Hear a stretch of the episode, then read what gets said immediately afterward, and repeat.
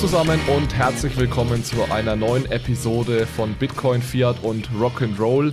Das Ende des Monats naht, das heißt, es ist wieder Zeit für eine News-Episode. Wir sind heute hier zu dritt zusammen, das heißt, Michael und Jonas sind da. Hallo, ihr beiden. Hi, Alex. Hi, Alex.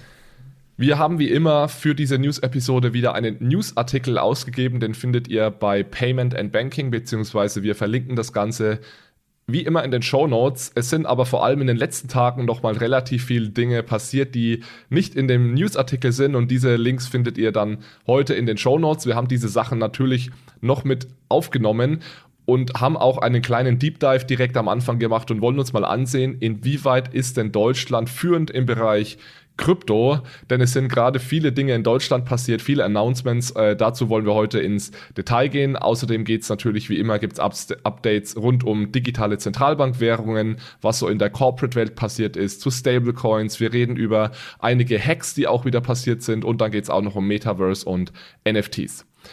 Bevor es losgeht, einige kleine Housekeeping-Announcements. Einmal äh, möchten wir euch wie immer hinweisen auf unsere Social-Media-Kanäle. Das heißt, besucht uns gerne bei LinkedIn, Twitter, Telegram, YouTube, äh, liked, abonniert, äh, kommentiert. Das äh, freut uns immer sehr.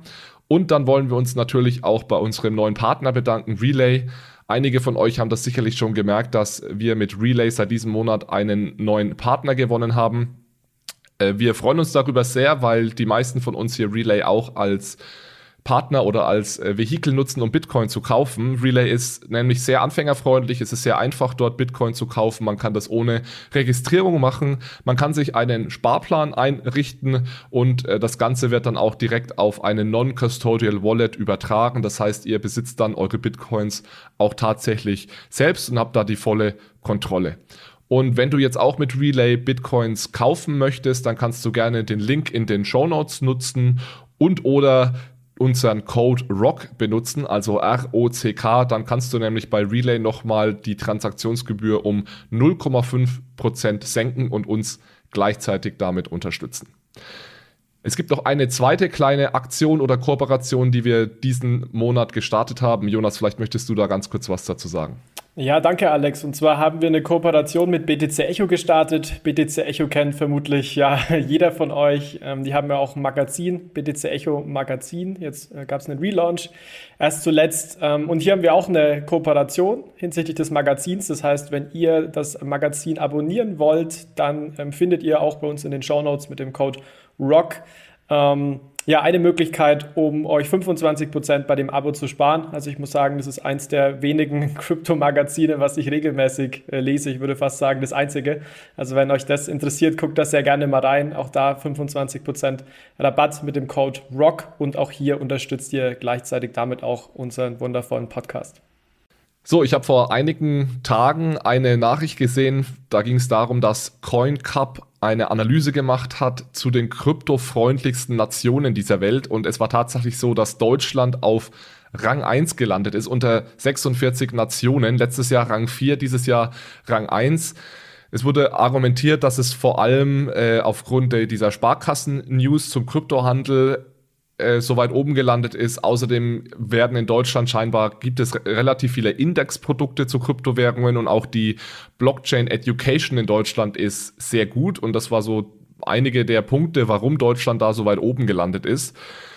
Jetzt wissen wir ja zum Beispiel, dass diese Ankündigung rund um Kryptohandel der Sparkassen teilweise schon wieder zurückgenommen wurde und wir stellen uns auch ganz generell die Frage, ist es wirklich so, dass Deutschland eines der kryptofreundlichsten Länder der Welt ist und haben da heute einfach mal einige Pro- und Kontra-Argumente zusammengetragen und wir spicken das Ganze natürlich mit diesen vielen Neuigkeiten, die hier in den letzten ein, zwei Wochen gerade in Deutschland hochgepoppt sind.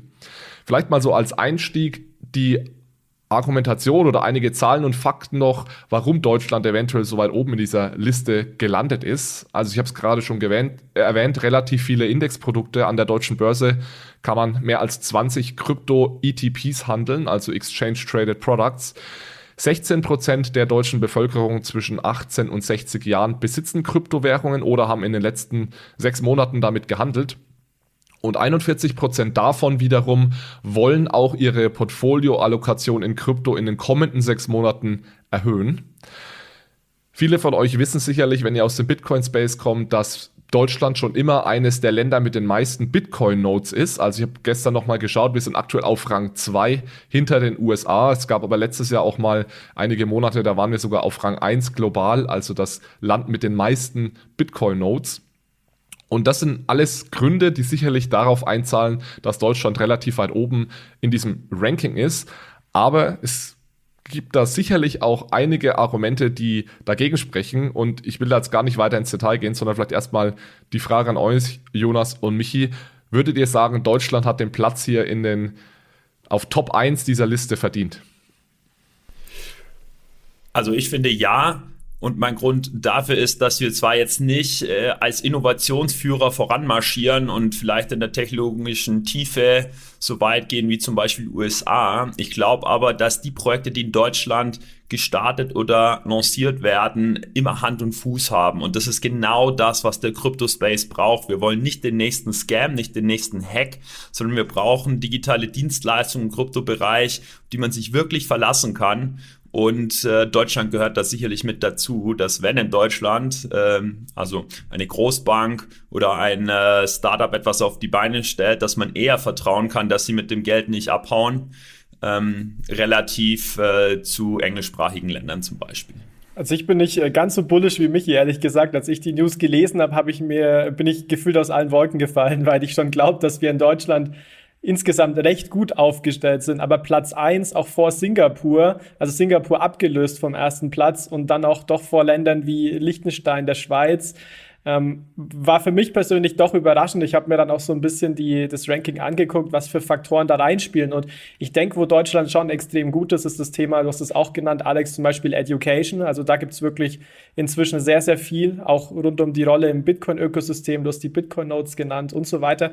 Wobei ich mich, mir dann so ein paar Fragen im Ranking selbst gestellt habe. Zum einen, also die Crypto-ETPs, die sind sicherlich toll ähm, für, für Anleger, die einfach auch am, am Wertzuwachs partizipieren wollen, für Asset Manager und so weiter, hilft mir ehrlich gesagt als, äh, als, Crypto, ähm, als Crypto-Anhänger auch, äh, der seine Keys selber halten möchte und direkt in Bitcoin investieren möchte, auch nicht so wirklich viel. Ne? Und es, du hast es schon genannt, 16 Prozent der deutschen Bevölkerung haben angeblich in den letzten sechs Monaten damit gehandelt. Also muss sagen, das erscheint mir sehr, sehr hoch. Ich kenne da Studien von vier bis sechs Prozent. Ich weiß nicht, wie es euch geht, aber meiner Meinung nach, wir gehen jetzt noch so ein bisschen ins Detail, aber schon sehr, sehr, sehr bullish der Report.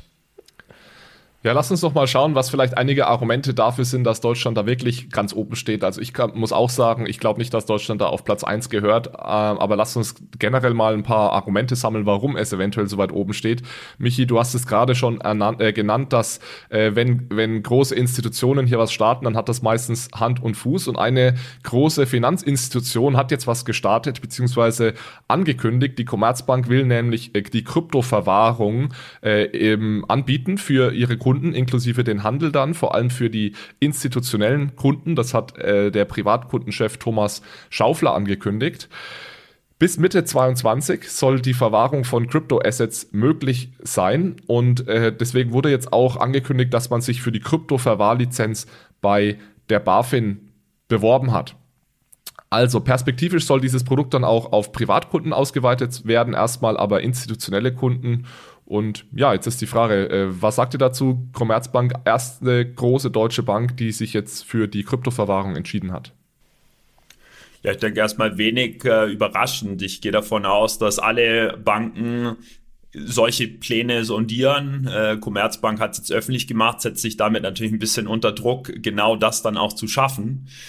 Aber für mich ist es ein unausweichlicher Schritt für alle Banken, um an diesem Markt zu partizipieren. Und ich halte es auch für die richtige Entscheidung, ähm, weil wir haben die Statistiken gehört, äh, gerade Deu äh, junge deutsche äh, Sparer ähm, und auch junge deutsche Investoren sind besonders kryptoaffin. Und ich glaube, keine Bank da draußen möchte diesen Marktanteil verlieren. Ja, spannend wird eher, wie genau sie es machen und ob sie es wirklich durchziehen. Also ich finde auch ähm, positive Nachricht. Ich finde vor allem auch spannend, dass sie sich äh, in Q1 ja auch schon für die Krypto-Verwahrlizenz bei der BaFin beworben haben. Und das ist sicherlich ein Punkt, wo man sagt, pro Deutschland, weil wir hier wirklich Rechtssicherheit haben seit ähm, jetzt schon seit längerer Zeit mit der Krypto-Verwahrlizenz. Äh, würde aber auch, denke ich, spannend zu sehen, ähm, ob das wirklich jetzt bis zum Sommer passiert, weil das ist, denke ich, schon ein sehr ambitionierter äh, Zeitplan.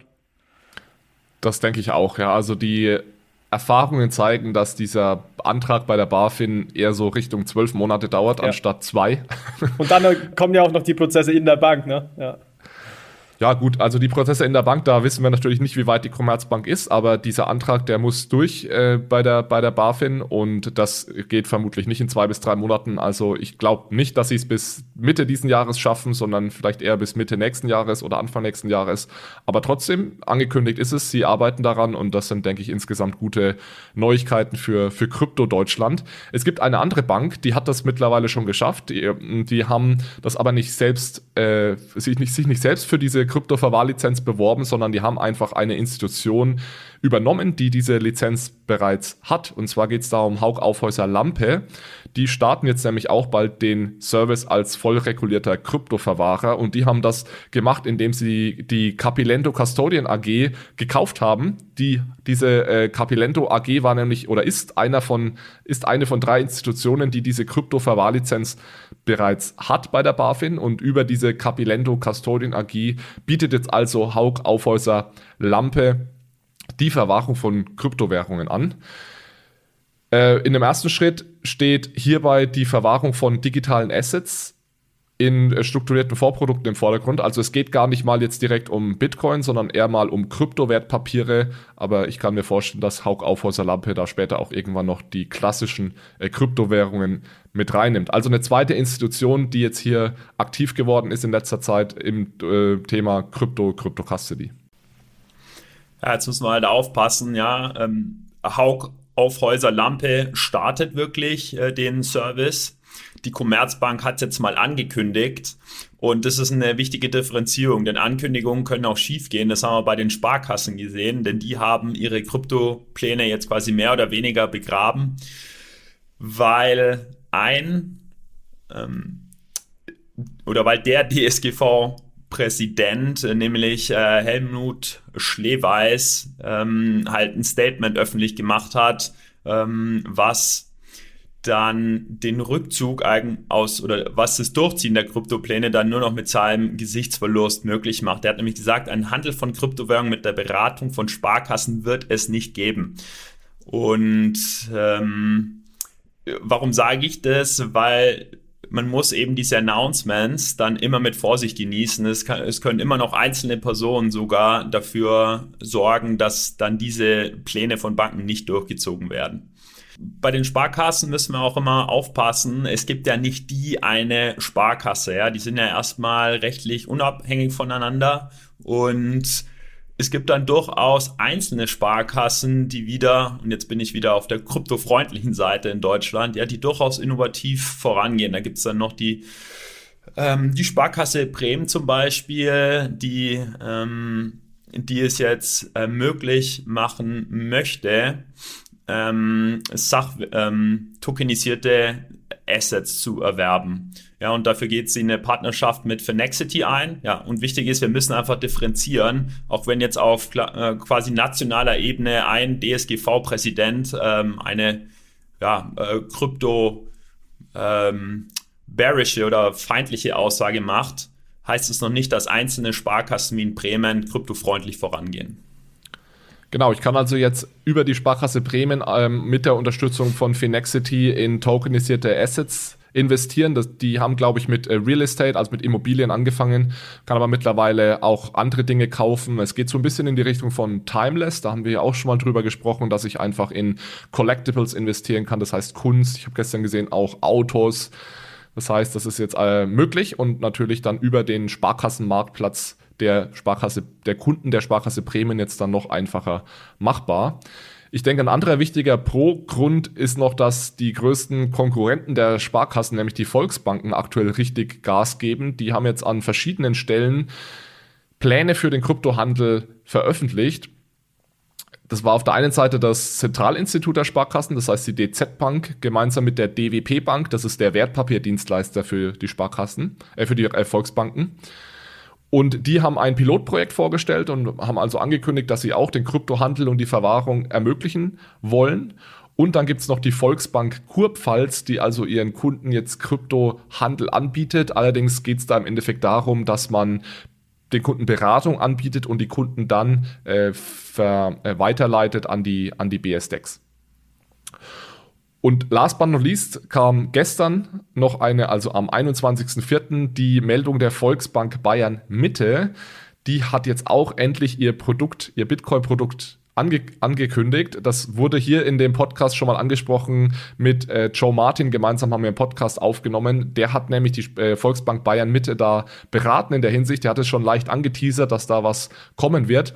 Und was die machen, ist folgendes. Sie haben ein Bitcoin-Only-Angebot. Das heißt, man kann dort Bitcoin, sich von Bitcoin über Bitcoin beraten lassen. Es kann da ein Beratungsgespräch buchen. Das kostet 99 Euro. Dann wird man da von einem Experten beraten. Und dann kann man sich da eine, die sogenannte VR Bitcoin Cold Card geben lassen. Das ist im Endeffekt ein Cold Wallet mit einem äh, Public-Private Key Pair, wo man also seine Bitcoin verwahren kann. Und dann, und das finde ich jetzt eigentlich das äh, Interessanteste, gibt es dann auch ein Bitcoin Go Portal, wo man Bitcoins kaufen kann. Das heißt, man kann dort seine Wallet, seine Cold Card hinterlegen und kann dann auf diese Cold Card Bitcoins kaufen. Es wird in Zusammenarbeit mit CM Equity gemacht und mit Yes. Äh, also das heißt, es werden, wenn ich schon Kunde bin bei der äh, Volksbank Bayern Mitte, kann ich mich dort direkt anmelden auf diesem Portal und ohne dass ich nochmal KYC oder Anmeldeprozesse äh, durchlaufen muss, kann ich dort also auf meine Cold Card, auf meine Cold Wallet äh, Bitcoins kaufen. Das äh, fand ich relativ spannend. Äh, interessant ist natürlich hier, dass sich die Volksbank dazu entschieden hat, die Bitcoins nicht zu verwahren für die Kunden, sondern dass die Kunden diese Bitcoins selbst verwahren. Und vielleicht als letzter Punkt hier noch, es ist vergleichsweise teuer. Das heißt, man zahlt natürlich bei der Volksbank äh, Kontoführungsgebühren. Man zahlt die Gebühren auf der Börse, um Bitcoins zu kaufen und zu verkaufen. Da hieß es, ähm, ich habe gestern mir noch das Interview mit dem äh, Chef dieser Volksbank angehört, dass, dass sie da relativ im, Mittel, im Mittelfeld sind. Das heißt vermutlich so, weiß ich nicht, eineinhalb, zwei Prozent Kosten. Und dann kommen nochmal zweieinhalb Prozent äh, Kosten obendrauf. Das heißt, man ist da wahrscheinlich am Ende bei vier Prozent oder so, vielleicht sogar noch ein bisschen mehr für den Bitcoin-Kauf. Und das ist natürlich schon deutlich höher, als man das zum Beispiel bei Relay machen kann. Von daher äh, spannendes Angebot sicherlich für diejenigen, die jetzt nicht so kryptoaffin sind, aber für die Krypto-Afficionados hier, die werden vermutlich weiterhin andere Wege nutzen, um, um Krypto zu kaufen.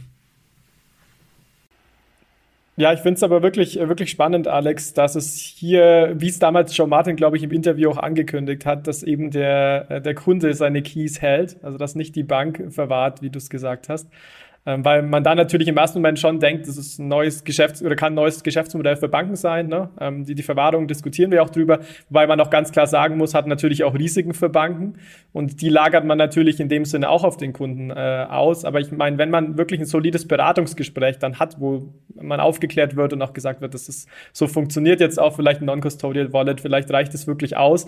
Wobei ich nicht weiß, ehrlich gesagt, ob das äh, für den End Endnutzer vielleicht äh, nicht trotzdem, also ich denke jetzt mal zum Beispiel meine Großeltern, Eltern, die irgendwie Sparkassen oder, oder Volksbankkunden sind, ob das nicht vielleicht trotzdem zu kompliziert ist. Aber dafür ähm, haben wir das Produkt ja nicht gesehen und das finde ich sehr schwer zu beurteilen. Ein ganz kritischer Punkt, wenn es darum geht, ob Pro oder Contra Deutschland äh, Rang 1 oder nicht, ist meiner Meinung nach das Thema Regulierung. Und lasst uns da vielleicht nochmal als letzten Punkt drauf eingehen ist Deutschland jetzt vor allem vor dem Hintergrund, dass wir gerade diesen sehr komplizierten Diskussionen um Kryptoregulierung in Europa haben, tatsächlich Rang 1? Kann das überhaupt sein, dass wir sagen, Deutschland ist auf Rang 1 und gleichzeitig diskutieren wir, ob nicht ähm, unhosted Wallets ver verboten werden und äh, die Institutionen hier extrem an die Kandare genommen werden? Jonas, wie, wie, schaust du auf das Thema? Ja, also du hast es eigentlich sehr gut zusammengefasst und kurze Antwort auf deine Frage auch wäre nein. Also für mich geht es nicht Platz eins mit dem meiner Meinung nach negativen regulatorischen Sentiment, was in Deutschland und in Europa insgesamt einfach herrscht, weil auf der Pro-Seite, wir haben es schon gesagt, gibt es die Krypto-Verwahrlizenz, das ist sicherlich positiv zu beurteilen, aber auf der Kontra-Seite auch zwei nennt jetzt mal Gesetzesvorhaben, die doch meiner Meinung nach sehr crypto-bearish, ähm, also negativ angehaucht sind. Das, die eine, eine Thema ist die, äh, die Travel Rule oder die Geldtransferverordnung. Da hat äh, Michi ja auch mit Patrick Hansen eine Episode dazu aufgenommen, ähm, wo es in kurz eben darum geht, unhosted Wallets zukünftig ähm, strenger zu reglementieren, wenn es zum Beispiel um KYC geht. Also dass es sein kann, wenn der Gesetzgebungsvorschlag so durchgeht, dass ab dem ersten Euro zum Beispiel, wenn ich jetzt eine Transaktion von, von einer Börse auf die andere Börse äh, schicke, an unhosted Wallet, da auch KYC-Daten einholen muss, was praktisch nicht praktikabel ähm, irgendwie ist. Und da das eine Verordnung ist, wäre das eben dann auch eins zu eins für Deutschland, auf Deutschland ähm, ja, anwendbar und, und gültig. Und dementsprechend würden auch Krypto dann strenger bewertet werden als andere digitale Zahlungsmittel, die man äh, heute eben einsetzt. Ich denke, man muss fairerweise sagen, dass das negative Sentiment eher auf europäischer Ebene ist und nicht auf deutscher Ebene, weil die äh, Kryptowerte-Transferverordnung ist ja in Deutschland schon implementiert und weit weniger einschneidend, als das jetzt auf europäischer Ebene diskutiert wird. Von daher muss man ja auch sagen, dass so Regulierung auch immer gut ist, weil sie Klarheit schafft. Und wenn es ausgewogene Regulierung ist, dann ist es sicherlich ein Vorteil wir sind jetzt auf europäischer Ebene gerade mit dem Mining-Verbot, die Diskussionen um das Mining-Verbot und was, was du gerade erwähnt hast, diese äh, Travel Rule-Implementierung, glaube ich, eher auf der Seite, dass das Pendel ein bisschen zu weit Richtung Überregulierung schwingt. Ja, ich, ich gebe dir da absolut recht, Alex. Wir haben auch gesehen im, im Parlament, dass einige der deutschen ähm, Vertreter und Vertreterinnen da eher immer die krypto-positiveren Ansichten vertreten haben. Also ich bin da 100% bei dir. Wobei ich hier dann sagen würde, naja, am Ende hilft es eben auch nichts, weil wenn da am Ende eine Verordnung kommt, wo die Deutschen sagen äh, ja und andere dann nein und die werden überstimmt. Ist eine Verordnung, das heißt, sie gilt in Deutschland. Ne? Aber ich gebe dir recht, es ist gut, dass du es gesagt hast, dass man hier per se ähm, politisch auch differenzieren muss. Ich glaube halt, dass das regulatorische Pendel momentan noch eine enorme Amplitude hat. Also die einzelnen Politiker, glaube ich, haben noch nicht so robuste Meinungen zu Krypto entwickelt. Ja, da schwirren immer noch äh, Verständnisse in deren Köpfen wie Bitcoin ist ein Klimakiller, Bitcoin äh, erlaubt es, Sanktionen zu umgehen. Und solche Meinungen fließen dann, glaube ich, auch in die aktuelle politische Debatte mit ein. Ich glaube, je weiter wir voranschreiten, umso mehr kommt auch in der Politik und im Mainstream mehr ähm, ja, mehr, mehr Abwägung und auch einfach mehr Fachwissen rein, sodass dann solche, ja, politischen Abenteuer, wie wir sie bei der ähm, Abstimmung zur Geldtransferverordnung gesehen haben, nicht mehr ähm, zum Tragen, ja, und dass die, dass die politische De Debatte dann differenzierter und verlässlicher wird. Also ich glaube, die, diese Amplitude und diese Abenteuer, die werden abnehmen und ähm, das spricht dann eigentlich dafür, dass ähm, ja auch das, das äh, Sentiment dann auch in der EU positiver wird. Ist dann für mich so ein bisschen die Frage, ob das dann nicht möglicherweise schon zu spät ist. Weil wenn wir uns heute zum Beispiel die USA anschauen, das ist für mich jetzt so das, ein anderes Beispiel, wo ich sage, von den institutionellen Gegebenheiten und auch was in dem Ranking alles berücksichtigt wurde, steht die USA meiner Meinung nach nicht unbedingt viel besser da ähm, als Deutschland. Aber, und das ist für mich ein kritischer Unterschied, das ist wieder das Sentiment. Also wir haben gesehen, Biden hat eine Executive Order gelauncht. Das heißt, da wird jetzt Gas gegeben, die nächsten sechs Monate ohne Ende. Dann jetzt zuletzt auch äh, Janet Yellen, US-Finanzministerin, äh, hat sich sehr positiv zu Crypto-Stablecoins geäußert. Da geht es jetzt nicht um irgendwelche Verbote oder viel, viel strengere Regulierung rund um KYC, sondern da geht es viel um das Thema ähm, ja, technologieneutrale Regulierung, Verbraucherschutz, ähm, was für mich einfach ein ganz anderes Feeling gibt. Das liest sich alles so bullish und in Europa, mein Gefühl, liest sich das alles so bearish. Also nur eine Frage, wie man das kommuniziert. Ja, und äh, wenn ich mir so die Statements respektive Nicht-Statements zum Beispiel von äh, Scholz und Lagarde anschaue, da, und das äh, einfach jetzt mal mit beiden kontrastiere, dann bin ich völlig bei dir, ähm, dass sich da bei mir unterschiedliche Bauchgefühle entwickeln. Ja, also von Scholz hört man quasi nichts zu dem Thema. Lagarde ist in meiner Interpretation eher kritisch und eher ja, ähm, langsam, was die Entwicklung betrifft. Und Biden will es wissen. Also da machen wir doch da definitiv nochmal ein Fragezeichen dahinter, dass Deutschland hier auf Rang 1 war bei, dieser, bei diesem Ranking und würde sagen, wir gehen mal in das nächste Thema rein und zwar das Thema Hacks, Krypto und Hacks. Michi, es gab wieder einige Hacks im Kryptobereich. Vielleicht kannst du uns da ganz kurz einen Überblick geben, was da so passiert ist. Genau, nachdem wir eine Diskussion mit viel Licht hatten dazu, wie äh, positiv das Sentiment in Deutschland ist, ja, gehen wir jetzt auf die Schattenseite des Crypto Spaces, nämlich zu den Drogenmärkten und zu den Hackern und ähm, die Erste erfreuliche News in dem Bereich ist tatsächlich, dass es das Bundeskriminalamt geschafft hat, nach mehr als zehnjährigen Ermittlungen den Drogenmarkt Hydra abzuschalten. Hydra ja, war eigentlich der bislang weltweit größte illegale Darknet-Marktplatz, Und das BKA hat jetzt eben im April Server sichergestellt und Bitcoins im, ja, je nach äh, Berechnungszeitpunkt, Bitcoins im Wert von 23 Millionen Euro sichergestellt. Um euch ein bisschen ein Bild dafür zu geben, was da so passiert ist auf äh, Hydra. Wie gesagt, der weltweit umsatzstärkste ähm, Darknet-Plattform und was wurde da gehandelt? Drogen, weltweit ausgespähte Daten, gefälschte Dokumente, wie jetzt zum Beispiel ein US-amerikanischer Pass für eine beliebige Person, gefälschte Dokumente und äh, weitere digitale Dienstleistungen wie zum Beispiel äh, Passwörter encrypten und das natürlich ähm, entlohnt durch Bitcoin, um zumindest pseudonym zu bezahlen. Ja, diese Ermittlungen liefen, wie gesagt, seit 2011 und das ist die große Frage, warum kam es erst jetzt zu dieser Beschlagnahmung? Ein großes, ähm, eine große Herausforderung war ein Bitcoin-Mixer, den Hydra verwendet hat, also quasi ein Dienst zur Verschleierung der Bitcoin-Transaktion. Und ähm, genau der konnte jetzt quasi geknackt werden und äh, man konnte mit Detailarbeit ähm, die gemixten Transaktionen zurückverfolgen. Genau, und das schlägt international für Wellen, also auch die USA klemmen sich da dran ähm, und äh, entwerten die entsprechenden Daten. Und ähm, für mich ist es ein weiterer Beleg dafür, dass die äh, dass Blockchains Pseudonymität eher ein Feature ist. Es dauert vielleicht lange, aber letztlich, äh, zumindest in dem Fall, äh, erweckt der oder erweckt sich der Eindruck, man kriegt sie doch. Ja, man kriegt sie doch alle. Und ich frage mich jetzt einfach, was macht das BKA mit den ganzen Bitcoin? Ja, werden die jetzt versteigert? Gehen die jetzt in, den, äh, in die deutsche Staatskasse ein?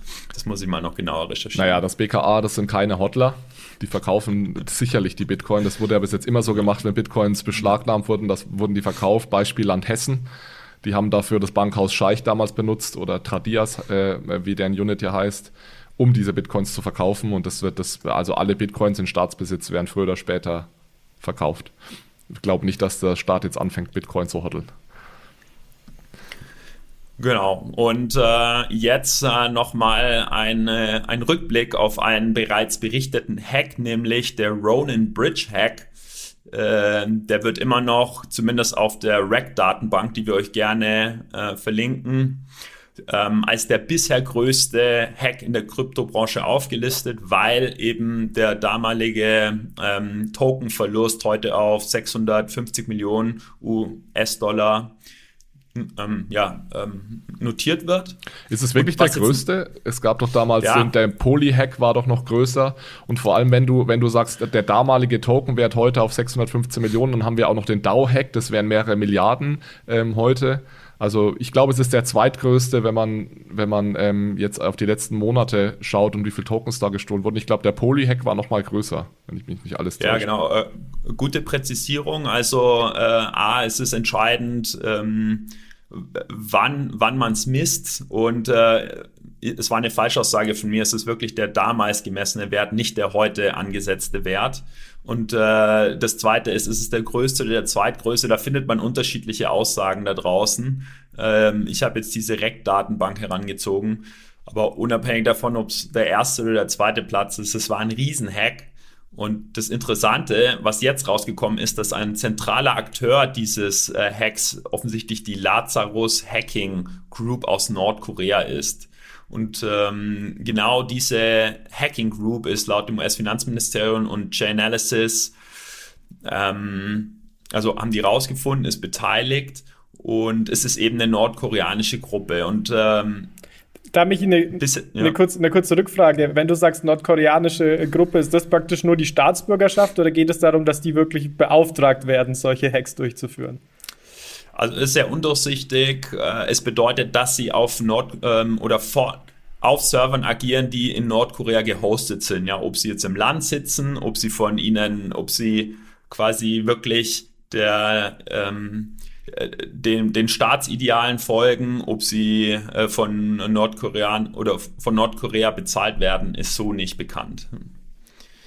Und wenn, dann ist es Spekulation. Also ähm, was allerdings das Interessante an der Diskussion ist, ist, wenn, also ich habe ja vorhin das Argument gemacht, dass man sie irgendwann doch alle kriegt wegen der Pseudonymität. Jetzt ist aber so, wenn diese Gelder tatsächlich in die nordkoreanische Staatskasse geflossen sind, dann ist wirklich, glaube ich, die Hoffnung verloren, weil ja die, die Kommunikation mit Nordkorea wirklich quasi abgeschnitten ist. Das Land ist völlig isoliert. Und wenn es jetzt auf äh, Cold Wallets in Nordkorea liegt, dann gibt es da kaum Kanäle, daran zu kommen. Ja, ich glaube auch diese Aussage, am Ende bekommt man sie immer, gilt natürlich nicht dafür, wenn Staaten jetzt das Hacken anfangen, weil man bekommt sie ja normalerweise immer dann, wenn aus der Kryptowelt zurück in die Fiat-Welt getauscht werden soll. Und dieses man bekommt sie heißt ja, dass der Staat diese Hacker verfolgt. Wenn der Staat selbst der Hacker ist, der Staat wird sich ja nicht selbst, also Nordkorea wird sich ja nicht selbst festnehmen und international, keine Ahnung, du kannst jetzt nicht irgendwie einmarschieren, weil Nordkorea hier 615 Millionen äh, an, an, an Krypto gestohlen hat. Von daher, ja, ich glaube, wenn Staaten Hacker sind, dann that's it, ja, dann kann man da nicht viel machen. Ja, ja, aber ich meine, nehmen wir, nehmen wir Deutschland und USA. Wenn jetzt hier eine, ein Politiker oder eine Gruppe von Politikern auf die Idee kommen würde, ähm, hier so einzelne Kommandoaktionen zu starten und äh, irgendwelche ähm, Coins zu hacken, dann gibt es ja schon unabhängige Ermittlungsbehörden, die dann auch äh, diese Politiker ähm, ja, äh, strafverfolgen.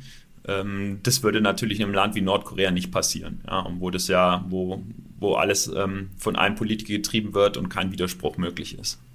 Ja, ich, ich will jetzt hier nicht den Verschwörungshut aufsetzen, aber diese Vorstellung, dass staatliche Akteure inklusive der USA, inklusive Deutschland und sehr viele anderer Länder, äh, dass da immer alles verfolgt wird, was da so in Kriegsszenarien und von Geheimdiensten gemacht wird. Ich meine, schau dir, schau dir äh, die Geheimdienste an, was da, was da in den letzten Jahren äh, los war. Von daher, das ist, glaube ich, auch eine romantische Vorstellung, dass da im, im Westen dann immer alles verfolgt wird, was da gemacht wird. An Hacks und was weiß ich was.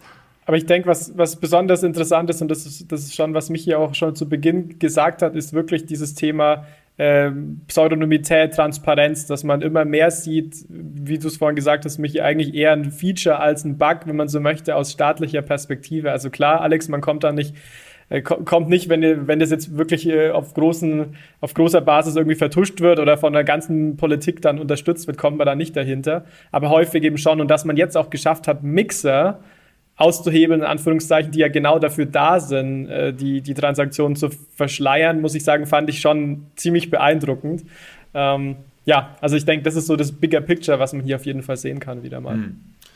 Ja, und was auch auf Jonas Einsage, ähm, Aussage einzahlt, ist jetzt wiederum ein Statement von Sky Mavis, also der Entwickler von ähm, Axie Infinity, der hinter äh, oder der das Opfer dieses äh, ähm, Ronan Bridgehacks war. Er sagte nämlich auf Social Media, er sei bereit, das lange Spiel oder Long Game zu spielen und ähm, die Wiederbeschaffung der Gelder sicherzustellen. Ja, also kann man jetzt natürlich als naiv einstufen, aber das Mindset, das sich hier entwickelt, ist schon, okay, Gelder sind verloren, aber wir geben sie nicht auf, wir bleiben dran.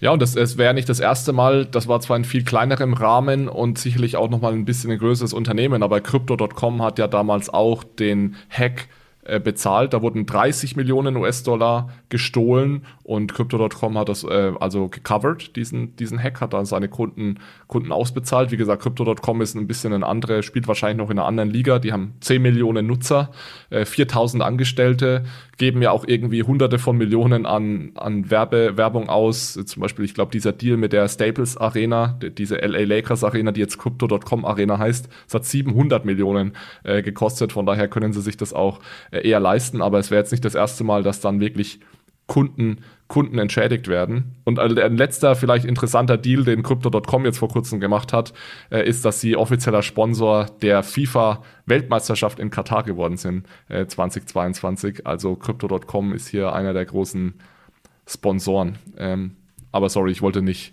wollte nicht vom Thema ablenken. Genau, jetzt ziehe ich mal noch eine News weiter. Tut mir leid, dass, äh, dass ich hier heute so die dunkle Seite äh, euch allen mitteilen muss. Ähm, denn es hat noch ein Stablecoin-Projekt richtig hart erwischt, erwischt, nämlich Cash oder den Cashew-Dollar. Der ist nämlich nach einem Hack auf äh, quasi null abgestürzt. Ähm, also erstmal Cashew an sich ist eine Decentralized Autonomous Organization oder DAO und äh, es handelt sich um einen Solana ansässigen äh, Stablecoin, der durch den US-Dollar gedeckt ist. Erst seit November 2021 eigentlich eingeführt und aktiv. Und ähm, dieser Stablecoin ist jetzt zum Opfer geworden ähm, eines sogenannten Infinite Mint Glitch. Ja, sehr technischer Begriff. Der Mechanismus dabei ist, dass ein Hacker oder ein Angreifer ähm, Token prägen kann, ohne Sicherheiten oder Collateral zu stellen. Also das Protokoll, in dem Fall das äh, Cash-Protokoll, ist fälschlicherweise genau so konzipiert, dass Nutzer so viele Token wie möglich prägen können, ohne Sicherheiten zu stellen. Und sobald ein Hacker genau das macht, also unbegrenzt Tokens prägt, kann er sie auf dem Markt verkaufen, allesamt, und äh, somit den Preis des Token brechen. Das ist genau hier passiert. Was ich positiv hervorheben will, ist, dass sich ähm, der Casio-Entwickler mit dem äh, Pseudonym ähm, Zero X Ghost Chains bei LinkedIn sehr korrekt verhalten hat, nach meiner Einschätzung. Also er hat gleich publiziert, dass es passiert ist. Er hat äh, zu den Nutzern gesagt, wie sie sich verhalten sollen. Ähm, aber auch das hat nichts dagegen äh, beigetragen, dass der Kurs in wenigen Stunden um 98 Prozent gefallen ist. Ja, auch da wieder 50 Millionen US-Dollar verloren gegangen. Ähm, vielleicht gehen wir mal von den dezentralen Stablecoins zu den zentralen Stablecoins. Es gab nämlich einige News rund um Circle. Circle ist die Firma hinter dem zweitgrößten Stablecoin, dem USDC, und die geben richtig Gas. Die haben nämlich eine 400 Millionen US-Dollar Funding-Runde hinter sich, haben also ordentlich Geld eingesammelt, unter anderem von BlackRock und Fidelity. Das sind natürlich zwei spannende, spannende Investoren und äh, BlackRock geht auch noch eine umfassendere Partnerschaft mit Circle ein. Die wollen also auch einige sonstige Kapitalmarktanwendungen für USDC erforschen und das ist natürlich sicherlich spannend, so eine Partnerschaft. Eine zweite Partnerschaft, die Circle eingegangen ist, ist mit BNY Mellon. Das ist eine große Bank aus den USA, die jetzt die Verwahrung der Stablecoin-Reserve übernimmt. Also tolle Neuigkeiten für BNY. Die sind jetzt also diejenigen, die die Assets verwahren, die Circle hält, um den Stablecoin zu besichern. Also der Stablecoin ist ja besichert mit echten Assets. Das sind vor allem kurzlaufende Staatsanleihen und die liegen jetzt also bei BNY Mellon, äh, bei einer der äh, größten Banken äh, weltweit. Letzter Punkt noch zu, zu Circle und ich will da gar nicht so sehr ins Detail gehen. Wir haben nämlich beim nächsten Podcast hier Dante Desparte zu Gast. Der ist der äh, Head of Strategy bei Circle und mit dem möchte ich über diese Themen auch noch reden. Und eine Sache, die ich ihn sicherlich fragen werde, ist, wie es rund um die Beantragung der US-Banklizenz steht, denn Circle hat auch eine oder möchte sich als US-Vollbank lizenzieren oder regulieren lassen. Da muss, muss man bei der OCC machen, Office uh, of the Controller of the Currency heißt diese Institution. Und das macht Circle deswegen, vermute ich zumindest, aber da werde ich Dante fragen, weil Circle dahin kommen möchte, dass sie ihren Stablecoin zu 100% mit Zentralbankreserven besichern. Die wollen also sozusagen zu einer Vollbank werden, dass sie für jeden US-Dollar Stablecoin, den sie ausgeben, einen US-Dollar wirklich bei der Fed halten. Und das wäre dann im Endeffekt sowas wie ein indirektes digitales Zentralbankgeld, was Circle da dann ausgibt. Ähm, sicherlich spannend und ja, möchte ich, bin ich gespannt, was, äh, was Dante erzählt. Denn meiner Meinung nach ist das nicht so einfach in den USA, denn es hat schon Banken gegeben, die genau das probiert haben. Nicht auf der Blockchain, sondern ganz einfach äh, ohne Blockchain so eine Vollbank zu werden. Das hat aber nicht geklappt. Also da gab es The Narrow Bank damals und da hat die Fed also ordentlich dagegen geschossen. Und da bin ich mal gespannt, was Dante dann äh, in der nächsten Episode erzählt, äh, wie sie da an die Sache rangehen und warum sie glauben, dass, dass sie das hinbekommen. Ja, man sieht einfach, dass es extrem gut läuft ähm, bei Circle. Also sowohl jetzt von den Nutzerzahlen, Marktkapitalisierung ähm, geht es stetig nach oben. Auch die Anzahl an Mit Mitarbeiter ist praktisch exponentiell gewachsen in letzter Zeit. Und was ich sehr spannend finde, Alex, an den News, die du hier mitgebracht hast, ist, ähm, auch die Rolle, ich nenne es jetzt mal des klassischen Finanzsektor. Also vor ein paar Jahren war ja noch das Credo, äh, man hat hier Krypto und Krypto killt die Banken und Banken spielen keine Rollen bei Krypto, um es mal ganz plump und kurz zusammenzufassen. Und was wir hier aber sehen, ist zum einen, eine Bank übernimmt die Verwahrung, BNY Mellon, eine der größten Banken der Welt in dem Bereich. Ähm, man sieht auch, Circle will eine Banklizenz, das heißt hier wieder Bank und, äh, und äh, BlackRock, Fidelity, also auch Unternehmen, die eigentlich eher dem klassischen Finanzsektor zugeordnet sind, investieren hier. Also ich habe so das Gefühl, dass die Welten so ein bisschen ähm, verschmelzen, würde ich fast sagen. Ähm, und das ist meiner Meinung nach ein sehr positives Zeichen auch für die, für die Adoption. Und vielleicht schaut genau so unser äh, zukünftiges Future of Money oder Future of, of, of Finance irgendwie aus. Dann lass uns doch mal von den potenziellen indirekten CBDCs bei Circle zu den echten CBDCs gehen. Es gab ja auch einige spannende Updates zum digitalen Euro. Jonas, vielleicht kannst du uns da mal einen Überblick geben. Ja, genau. Wir haben jetzt eigentlich länger über den digitalen Euro nicht viel Worte verloren, weil es nicht so viele Neuigkeiten gab. Und jetzt gab es ein paar die letzten Wochen, ähm, die ich euch mitgebracht habe. Und zwar sind es tatsächlich ja eigentlich drei bis vier Neuigkeiten, ziemlich viel. Ähm, und ähm, ein, ein Update ist zum Beispiel hinsichtlich der Use Cases, weil die EZB, ihr wisst ja, ist gerade in der Investigationsphase zum digitalen Euro. Das heißt, sie äh, möchte sich bis Oktober nächsten Jahres klar werden, was sind Use Cases, was sind Designeigenschaften und so weiter. Und zu den Use Cases gab es jetzt eine sehr interessante Präsentation von der EZB, die wir auch gern wie gewohnt in den Show Notes äh, verlinken.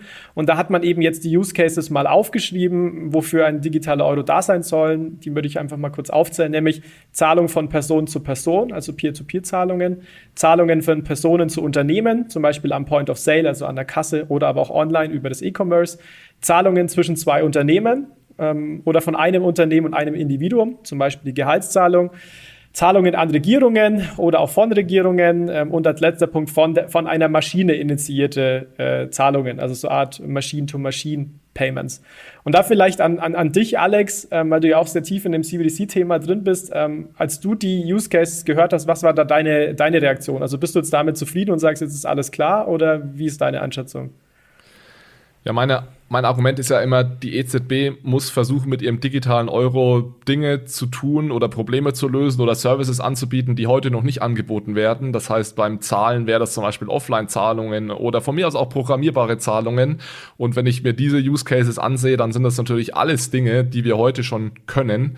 Und dann frage ich mich einfach, warum fokussiert sich die EZB, warum versucht die EZB hier Probleme zu lösen, die gar keine Probleme sind? Also ich kann von Person zu Person schon mit PayPal bezahlen. Ich kann äh, natürlich von Unternehmen zu Unternehmen bezahlen und so weiter. Äh, von daher generell nicht die spannendsten Use Cases zur Verteidigung der EZB, aber natürlich einen Kommentar und das wird die EZB auch sicherlich so verargumentieren. Dieses Person zu Person, das geht heute sehr gut mit PayPal, aber PayPal ist nun mal eine US-amerikanische Firma, die basierend auf US-amerikanischer Infrastruktur läuft. Und wir in Europa wollen uns unabhängig machen von US-amerikanischer Infrastruktur. Und deswegen wollen wir diese Services eben selbst anbieten. Und liebe Banken, wenn ihr das nicht macht oder nicht hinbekommt, ja, Stichwort EPI, das ist bislang scheinbar nicht die Lösung für diese Probleme ähm, oder dauert zu lange und die EZB wird ungeduldig und deswegen nimmt sie das jetzt selbst in die Hand. Also das wäre noch so dieses Argument, wo ich sagen würde, ja, das kann ich irgendwie nachvollziehen, dass wir eben Europa unabhängiger machen wollen. Das ist übrigens ein Muster, das man äh, also auch außerhalb jetzt quasi der EZB äh, Digital Euro Diskussion immer wieder vorfindet, dass nicht an erster Stelle das Problem steht, wie jetzt zum Beispiel ähm, Peer-to-Peer-Zahlungen ohne Intermediär, die auch offline funktionieren, äh, zu lösen, sondern dass am Anfang die Technologie steht und man möchte irgendwas draus machen. Ja, also man fragt sich erst, mit welchem Hammer will ich schlagen und nicht auf welchen Nagel. Und äh, ja, Alex, da bin ich bei dir, dass, dass sich so für mich auch die Diskussion anfühlt. Ich, ich bin mir nicht sicher, ob sich die EZB wirklich fragt, wel, wie, welches Problem können wir für unsere Bürger wirklich lösen, sondern dass sie eher unter Outside-In-Handlungsdruck steht, quasi FED, äh, China ähm, prüft eine digitale Zentralbankwährung, vielleicht sollten wir das auch tun. Ja, und also ich, ich bin da ganz bei euch, muss ich sagen. Und als ich die Präsentation gelesen habe, ähm, habe ich mir gedacht, okay, was, was hat man hier gemacht? Man hat hier alle Möglichkeiten aufgeschrieben, wo Geld irgendwie eine Rolle spielt. Also einfach so, so Personen, an Unternehmen, an Staat, an Maschinen und so weiter. Und das hat man Use Case drüber geschrieben. Für mich persönlich ist es kein Use Case. Es ist vielleicht eine Anwendungsdomäne irgendwie, aber für mich ist Use Case, ähm, ist es noch viel, viel zu un unspezifisch. Und klar, die Investigationsphase ist noch nicht zu Ende. Ähm, aber für mich ist es übertrieben, ehrlich gesagt, hier von Use Case zu sprechen. Also was ich vor allem interessant fand, war dann der Punkt, dass man hier von einer Maschine initiierte Zahlungen mit aus, aufnimmt. Ähm, weil ich dachte, dass das ehrlich gesagt nicht im nicht mal, also nicht mal auf dieser Anwendungsfeldfolie stehen sollte. Also das fand ich noch ein ganz interessanter Insight. Ja, und auch von Unternehmen zu Unternehmen äh, verstehe ich ehrlich gesagt auch nicht, warum jetzt die EZB B2B-Zahlungen, also zwischen Unternehmen unbedingt äh, lösen muss. Das ist ja was, was äh, vor allem wird dann gleichzeitig immer wieder diese 3000 Euro Grenze diskutiert das passt ja auch nicht so ganz zusammen. Und ja, also ich bin ein bisschen skeptisch, warum jetzt der digitale Euro für alle möglichen Zahlungslösungen zur Verfügung stehen soll, weil wir haben da schon ein sehr gut funktionierendes Zahlungssystem. Aber wollt ihr vielleicht nochmal diese Präsentation qualifizieren? Also ist es ein internes Arbeitsdokument oder ein Arbeitsdokument, äh, auf dem halt diskutiert wird? Also steht quasi auf jeder Folie zur Diskussion? Oder hat es schon einen hohen Reifegrad, der maßgeblich für die Entwicklung ist? Also es kann jeder die Präsentation online einsehen. Also das ist kein äh, internes äh, Dokument. Es wurde am 25. Februar, ähm, ich glaube, vor der Eurogruppe präsentiert. Also sollte man schon ernst nehmen, aber ist natürlich jetzt noch nicht der heilige Gral, wenn es jetzt um alle Fragen rund um digitalen Euro geht. Aber dann lass uns vielleicht noch auf mal eine, eine weitere Präsentation äh, springen. Auch hier, Alex hat es schon gesagt, und da bin ich äh, absolut bei dir. Ist immer die erste Frage sollte wirklich sein, welches Problem möchte man lösen? Und ein Problem, wo wir in dem Podcast ja schon wirklich tausende Male vermutlich gesprochen haben, ist das Thema, naja, man könnte sagen, man braucht heute ein digitales Zahlungsmittel, mit dem man anonym, vielleicht zumindest bis zu einer bestimmten Schwelle zahlen kann. Also Privatsphäre, Anonymität kann hier ähm, ein Alleinstellungsmerkmal sein. Und interessanterweise hat sich hierzu die EZB auch im, im Detail damit beschäftigt, wieder eine Präsentation, die wir gerne verlinken, ähm, wo man eben die aktuelle Einschätzung zur Privatsphäre mal äh, preisgegeben hat. Und ich habe hier drei Thesen mitgebracht, die eins zu eins aus der Präsentation kommen, also nur übersetzt, die ich gerne mit euch mal diskutieren würde, was ihr davon haltet, also ob ihr die Ansicht der EZB hier ähm, unterstützt.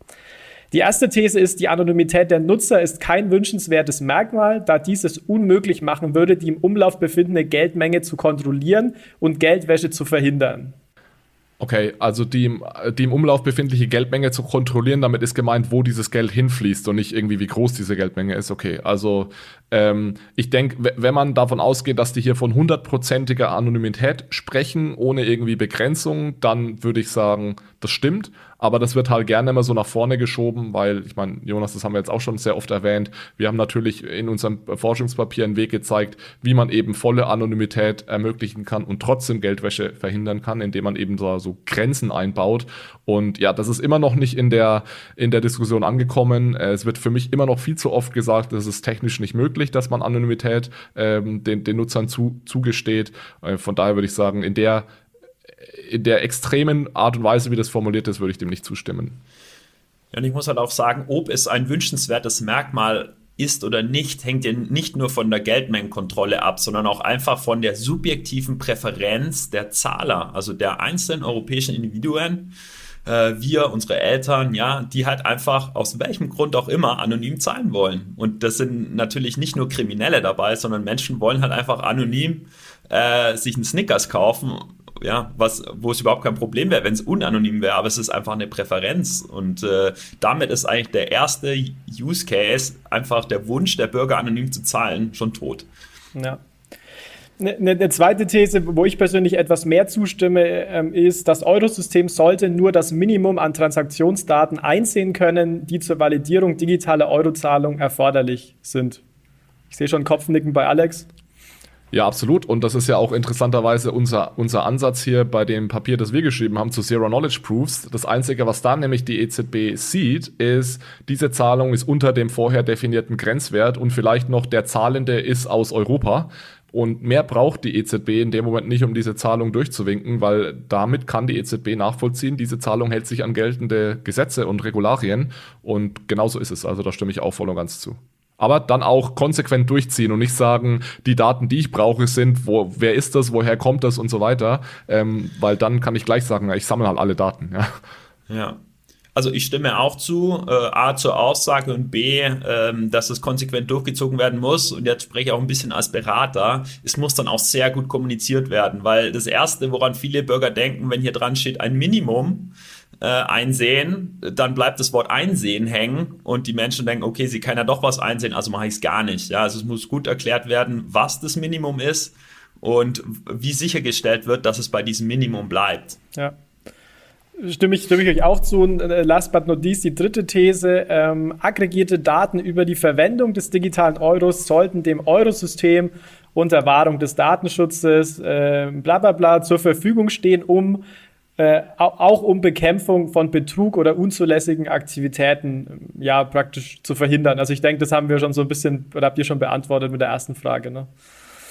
Ja, es kommt ein bisschen darauf an, was mit aggregierten, aggregierten Daten jetzt gemeint ist. Also wenn die aggregierten Daten sind, äh, das tägliche Transaktionsvolumen akkumuliert des digitalen Euros, ähm, dann ist das, denke ich, kein Problem. Also es kommt ein bisschen drauf an. Äh, anonymisierte Daten auf Transaktionsebene finde ich wieder problematisch, also dass ich wegen Transaktion für Transaktion anonymisieren kann, wenn aber die einzigen Daten, die die EZB hat, zu sagen, äh, ich habe hier ein insgesamtes Daten, äh, insgesamtes Transaktionsvolumen, da kannst du halt auch nur so und so viel damit anfangen dann.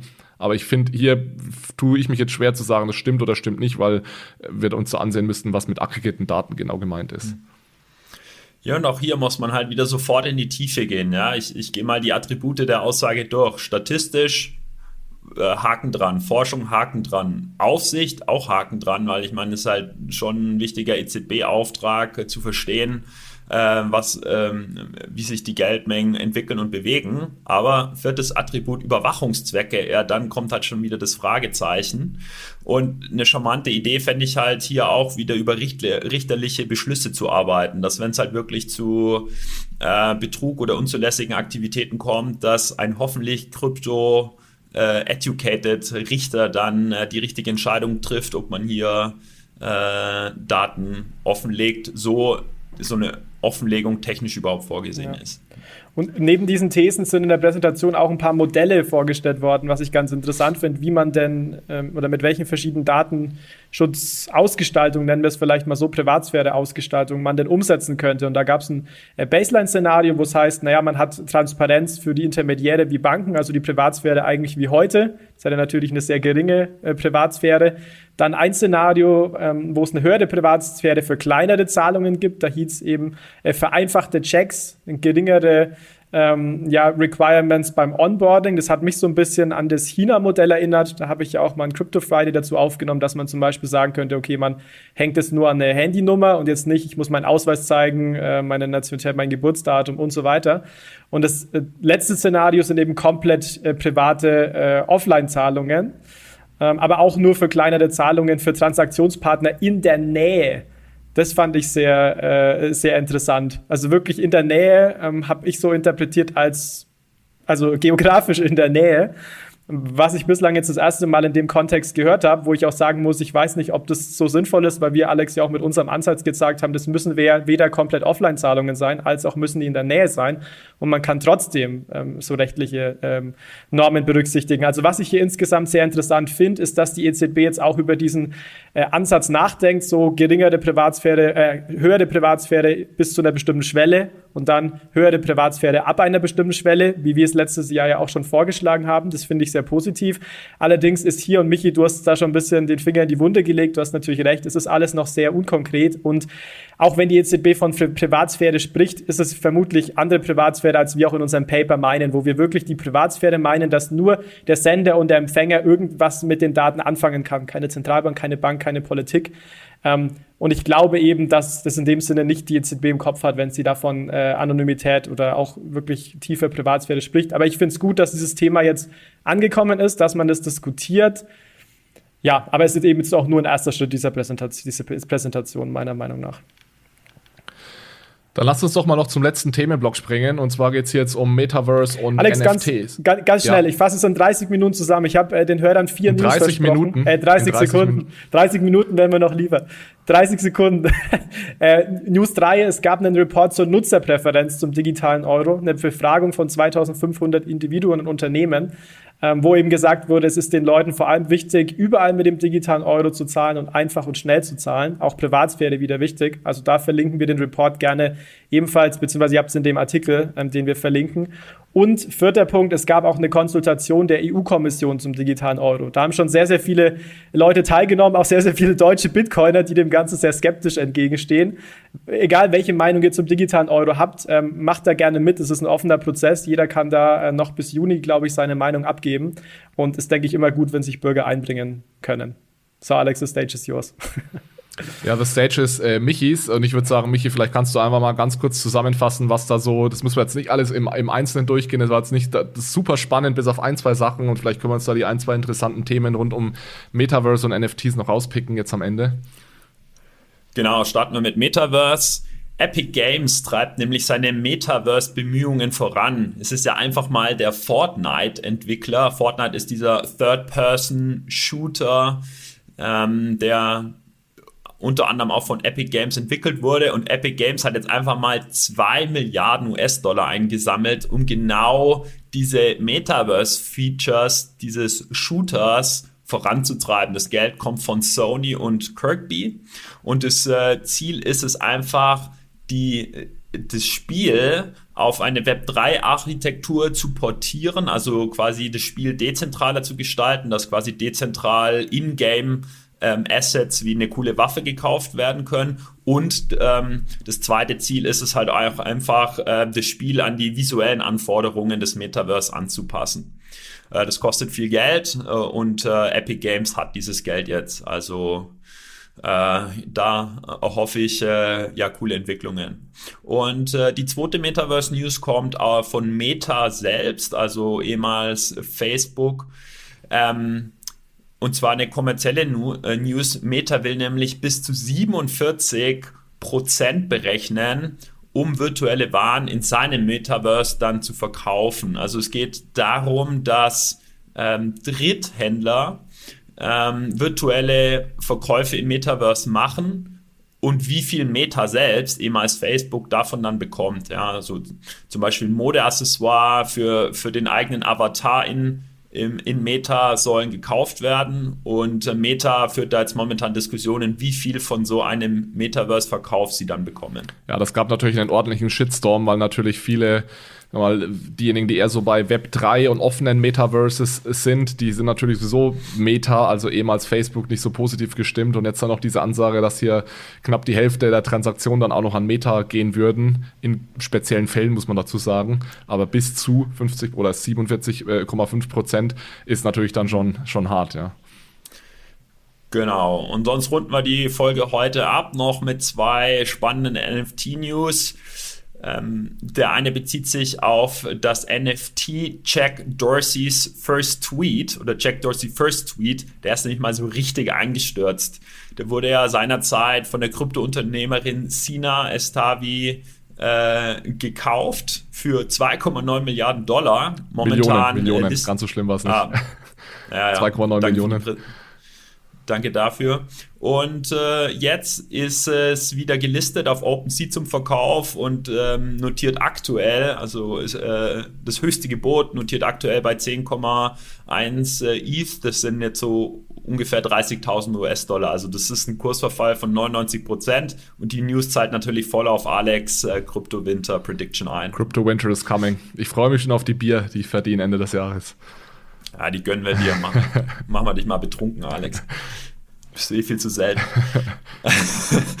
genau, und letzte News aus dem NFT-Bereich ist, dass Coinbase äh, eine NFT-Plattform mit sozialen Features äh, lancieren möchte. Also nicht einfach nur NFT-Handel, sondern auch wirklich äh, Interaktion zwischen den NFT-Händlern und den Käufern und äh, Communities, in der, der man dann so Club-Zugehörigkeiten entwickeln kann, wie zum Beispiel, dass sich alle Board Ape Club Members, gut, die haben schon ihren Club, aber ja, halt da zusammentun können und ihre NFTs feiern können, die immer mehr an Wert verlieren.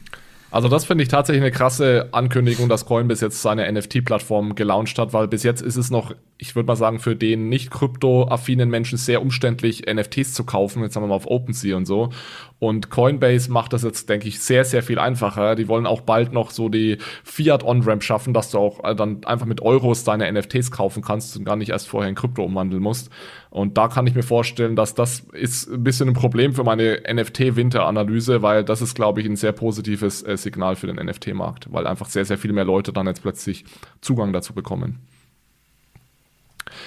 Okay, lass uns doch das Ganze schnell abrunden mit den Fundstücken. Michi, möchtest du direkt weitermachen? Was ist dein Fundstück der Woche? Gerne. Die City hat in ihrer Report-Serie Global Perspectives and Solutions einen spannenden äh, Report publiziert namens Metaverse and Money. Und äh, den finde ich spannend, A, weil er halt einfach verdammt gute Education zum, äh, zu Metaverse ist aber B, weil es halt genau an der Schnittstelle Metaverse und Money und damit genau an der Schnittstelle ist, die auch wir natürlich hier versuchen äh, zu adressieren. Also auf der einen Seite Fiat-Geld, auf der anderen Seite innovative Technologien wie Metaverse. Und äh, für alle unter euch, die nicht den ganzen Report lesen wollen, gönnt euch wenigstens eine Seite gleich zu Beginn des Reports, wo zehn Schlüsselerkenntnisse zu Metaverse and Money gleich mal zusammengefasst werden. Ich kann aber jedem, und ich weiß, wir haben viele Zuhörer aus dem Finanzsektor, wenn euch das Thema Metaverse interessiert, lest diesen Report. Ich habe den auch gelesen, ist äh, wirklich sehr interessant geschrieben. Ein guter, guter Blickwinkel auch, wenn, wenn ihr selbst aus dem Finanzsektor kommt. Jonas, was ist dein Fundstück der Woche? Ja, ich habe heute einen Artikel von äh, Payment und Banking mitgebracht. Und zwar äh, geht es in dem Artikel darum, äh, NFC, also nicht NFT, sondern NFC, also Near Field äh, Communication, die Technologie und QR-Code zu vergleichen. Also wie funktioniert es eigentlich, wenn ich per NFC oder per QR-Code zahle? Ähm, die Frage habe ich mir pers persönlich im, ja, in den letzten Jahren immer mehr gestellt, wenn man zum Beispiel sieht in China die CBDC, man scannt einen QR-Code und die Zahlung ist fertig, alles erledigt. Äh, der Artikel ist wirklich super für Einsteiger, die sich einfach ja, für Zahlungen interessieren und ein bisschen mehr verstehen wollen, ähm, was wie denn NFC und äh, QR-Codes wirklich so ein bisschen tiefer gehen, funktionieren und was da im Hintergrund passiert. Also kann ich jeden wärmstens ans Herz legen. Gut, packen wir auch in die Show Notes. Vielleicht zum Abschluss noch ganz kurz. Mein Fundstück der Woche ist ein recht epischer Podcast von Lex Friedman mit Michael Saylor. Lex Friedman macht ja sowieso immer recht epische Podcasts, die teilweise mehrere Stunden dauern. Der mit Michael Saylor dauert da tatsächlich vier Stunden, ein bisschen mehr als vier Stunden. Und Michael Saylor ist ja sicherlich sehr, sehr vielen Bitcoinern vor allem bekannt. Ich bin jetzt nicht derjenige, der jedes einzelne Interview der letzten Monate von Michael Saylor verfolgt hat, aber was mir hier sehr gut gefallen hat und vielleicht ist es auch für einige, die Michael Saylors Bitcoin-Seite schon sehr gut kennen, trotzdem interessant, weil in diesen vier Stunden werden auch über viele Dinge geredet, die jetzt nicht direkt was mit Bitcoin zu tun haben und da fand ich, habe ich Michael Saylor nochmal besser kennengelernt. Er ist ein verdammt smarter Typ, war ja auch am MIT und ja, man könnte schon fast sagen, ein Technologiephilosoph. Äh, also ich fand das ein interessantes Gespräch und deswegen, wenn ihr mal vier Stunden entbehren könnt, dann hört euch das gerne an. Cool. Das Ding hat mich zwei Zugfahrten gekostet. und meine Erkenntnis war auch, äh, Michael Saylor, ja, da kann so richtig gut rauszoomen und äh, ja, ist Technologiephilosoph hat es gut getroffen, ja, also ja, kann, ein, kann einem zu einem Bitcoin-Maximalisten machen, habe hab ich das Gefühl gehabt. Definitiv. Gut, das war's dann damit für heute. Vielen Dank wie immer fürs Dabeisein, fürs Zuhören. Vielen Dank, dass ihr auf unsere Social Media Kanäle kommt. Kommentiert gerne. Wir bedanken uns auch nochmal bei unserem Partner Relay. Klickt unten auf den Link in den Show Notes, kauft euch Bitcoin, klickt auf den Link von BTC Echo, bestellt euch den Krypto Kompass und dann hören wir uns hier wieder am nächsten Freitag mit dem nächsten Crypto Friday. Bis dahin, vielen Dank Michi und Jonas und dann bis zum nächsten Mal. Ciao, ciao. Ciao, ciao. Ciao zusammen, macht's gut.